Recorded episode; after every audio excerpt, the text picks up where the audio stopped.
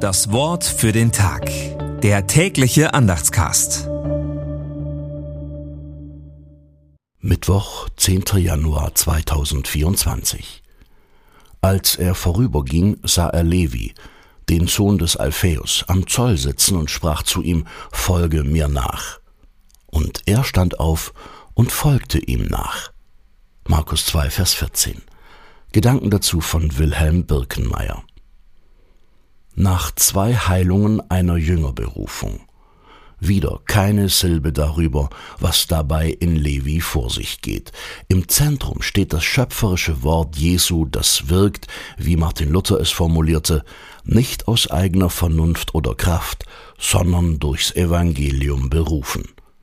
Dieses Geheimnis versteht man nicht aus einer Zuschauerrolle heraus, sondern nur in der Nachfolge Jesu im Rückblick auf eine eigene Berufung.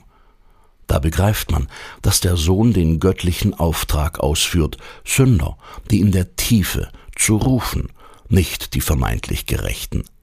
Doch eben dieser Auftrag, die Sünder zu retten, führt zum Konflikt zwischen Jesus und seinen Gegnern. Das Wort für den Tag. Der tägliche Andachtscast.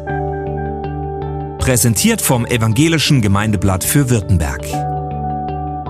Mehr Infos in den Show Notes und unter www.evangelisches-gemeindeblatt.de.